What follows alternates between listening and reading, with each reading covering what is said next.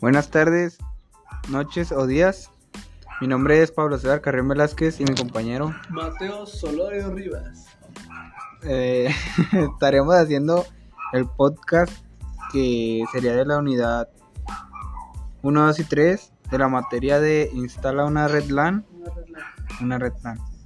El primer tema que viene siendo condiciones eléctricas en instalación de una red LAN. Aquí se los explicará mi compañero Mateo Solorio Rivas. Ya, bueno, mm, primeramente, las, las condiciones eléctricas para una instalación, pues como el nombre lo dice, no es una condición que debe estar ese, esa instalación. Y es muy importante identificar esas condiciones eléctricas para instalarla, ya que podríamos evitar algún accidente o evitar daños en la instalación, daños tal vez a largo plazo. Y, o sea, es, es estar al pendiente y revisar las- la instalación, ya que tiene que estar en buenas condiciones para el buen funcionamiento, pues obviamente de la red, porque ya si está en, en malas condiciones, pues cómo quiere que sirva, o sea, así no se puede, entonces va a ser deficiente para la persona que lo haya instalado, ¿verdad que sí, compañero Pablo? Sí, porque yo una vez instalé uno y no me sirvió. Sí, ¿en dónde? No me acuerdo. Por ejemplo, una de las características o de los elementos que, que debe tener la instalación eléctrica es de que todos los dispositivos de la red deben estar conectados a enchufes con toma de la corriente de tierra. Las carcasas de los dispositivos, racks, canaletas metálicas, etc., también deben estar conectadas a tierra. Muy importante es eso, es muy, muy, Ojo. muy importante.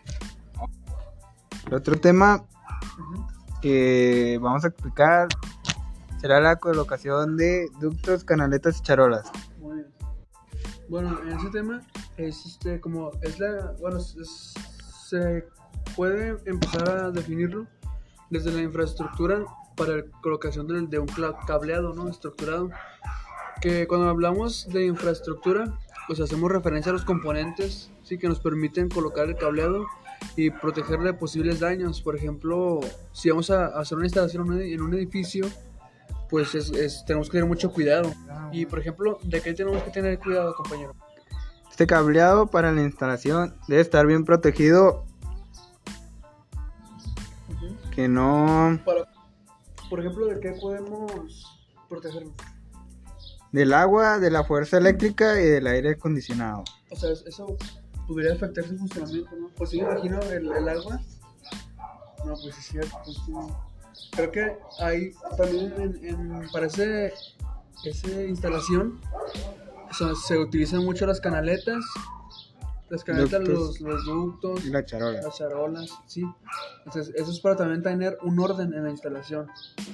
O sea, un orden bien organizado y cuidado. Eh, El siguiente tema sería herramientas para realizar pruebas de funcionamiento de red. Pues una, un ejemplo sería el Packet Tracer, que sería ¿Es que es un problema?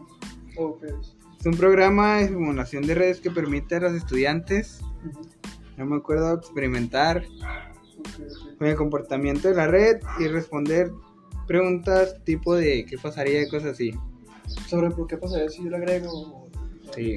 Sí. El profe Humberto nos ha dado explicaciones en su computadora, en su PC, cómo se conectan, Prácticas. prácticas, eso, Y cómo sacar. Esta, esta, esa aplicación está muy bien elaborada. Es, de, es una aplicación de Cisco.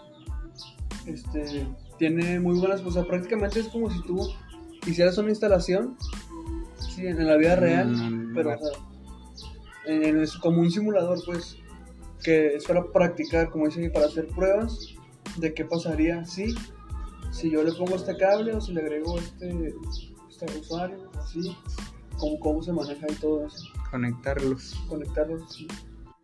Bueno, pues estos han sido ya los temas y la verdad es que se, se me hicieron muy interesantes, ya que ahorita lo vemos como algo de estudio, pero ya yo creo unos 5 años, 10, ya sea algo que todos, todos, yo creo, Practicar.